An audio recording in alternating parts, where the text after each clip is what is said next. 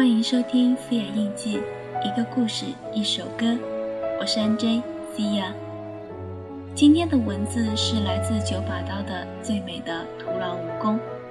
那如果喜欢思雅的节目，请关注我的新浪微博，搜索思雅 C I Y I A，你就能找到我。告诉我你的故事，或许下期节目你就能听到属于你自己的故事和你的歌。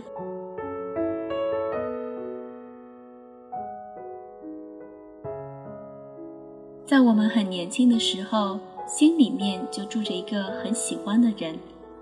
虽然初恋无限美好，我们也总以为它可以天长地久，但遗憾的是，能够和初恋走到最后，真是屈指可数。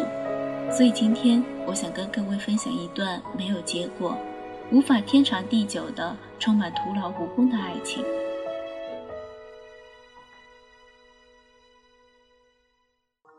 我的初恋发生在小学五年级，那时候我爱上了我后面的那个女孩，她坐在我的后面，但是她的兴趣并不是拿铅笔搓我的后背，而是用手疯狂地掐我的背，捏我的背。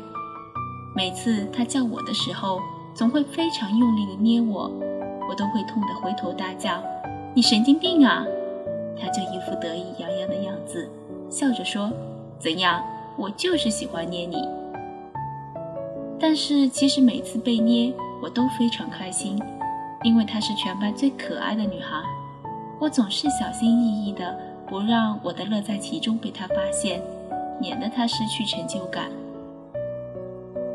她每次捏我，我也不是省油的灯，我会趁她在擦黑板的时候，偷偷的走到她后面，用力拉她的马尾，然后开始跑，大叫：“哈哈哈！”快来追我啊！然后那个可爱的女孩就在后面疯狂的大叫：“我要报告老师！我要报告老师！”幸好她很讲义气，没有一次跑去报告老师。她只是非常冷静地走到我的座位前，把我的书包拿起来，走到窗户旁边，从五楼丢到一楼。有时我的书包里会放着一盒牛奶，那盒牛奶会大爆炸。把我的课本和铅笔炸得乱七八糟，他居然就站在阳台上对我挥手，然后笑着看我收拾书包。有时他惹我生气，有时我惹他不开心。当他气得不跟我说话时，我就画很多漫画送给他，并且在漫画的右下角签上我的名字柯景腾。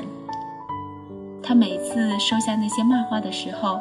都觉得匪夷所思，问我：“柯景腾，你干嘛要签名呀？”我说：“我将来一定会成为一个非常非常厉害的漫画家，你要把这些漫画妥善保存，将来一定大增值。”他说：“真的吗？”我说：“我保证。”就这样，我们打打闹闹，直到毕业。那天，我写了一封很长的情书，准备给他。我好不容易鼓起勇气，将那封情书放在口袋里，慢慢的走向他，却不晓得说什么。他看着我说：“干嘛？”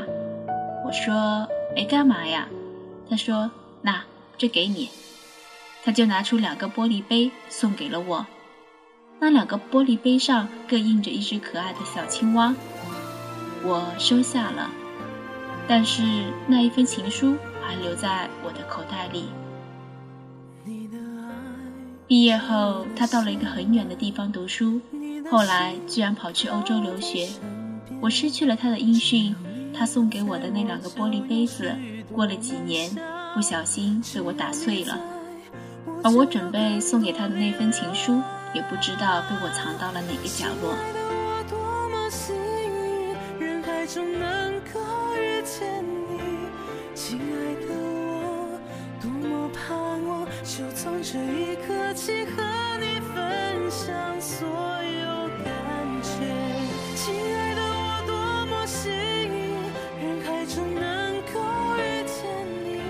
亲爱的我，多么盼望，就从这一刻起和你分享真心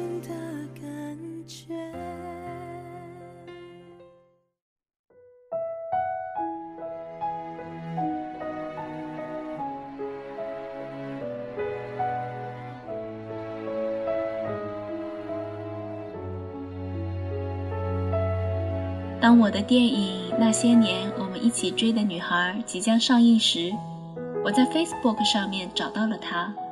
我非常兴奋，在网上不停地问他：“我是柯景腾啊，你还记得我吗？”他说：“当然记得啊，有谁忘得了你？”正当我想发挥超长的记忆力，跟他滔滔不绝地述说之前的点点滴滴时，他抢先说：“后来我知道你开始写小说、出书。”居然还当了导演，拍了电影，我非常非常惊讶，因为我总以为你将来会成为一个漫画家。我的抽屉里到现在还放着当年你送我的那一沓漫画，那上面有你的签名，我在等着它们大增值呢。听他这么说，我的眼泪差点掉下来。我总以为在爱情里。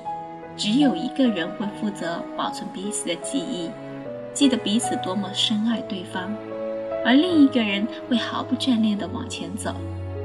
我一直以为我就是那个负责保存记忆的人，没想到我错了。原来这个女孩，她一直都记得，她记得我的梦想，记得她喜欢把我的书包从五楼丢到一楼，记得我喜欢画画送她，她什么都记得。他甚至记得我对他的喜欢，尽管我们没有缘分在一起，像童话里那样。她现在是两个小孩的妈妈，跟老公过着幸福快乐的日子，而她的抽屉里还偷偷地放着当年我送她的那一沓漫画。爱情有很多很多的遗憾，就让我们带着这一份温柔的遗憾，不完美的完美，倔强。快乐的生活吧。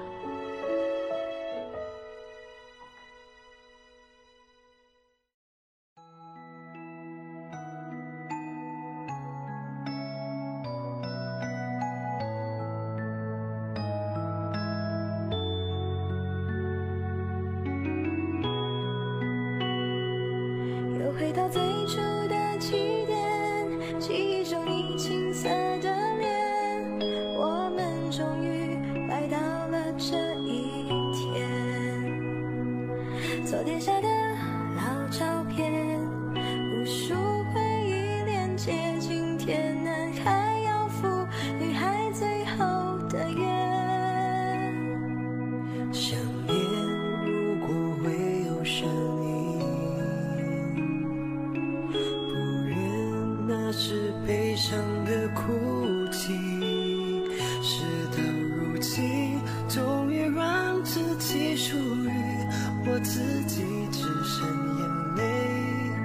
骗不过自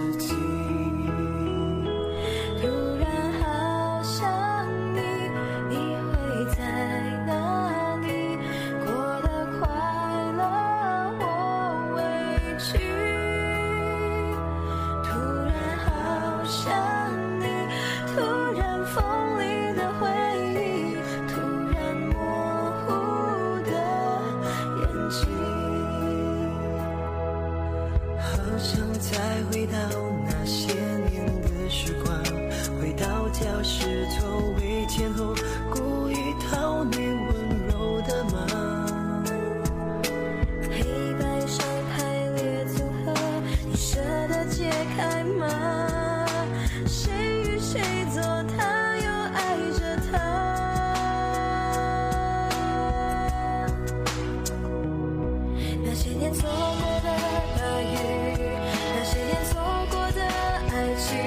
好想拥抱你拥抱错过的勇气。曾经想征服全世界到最后回首才发现这世界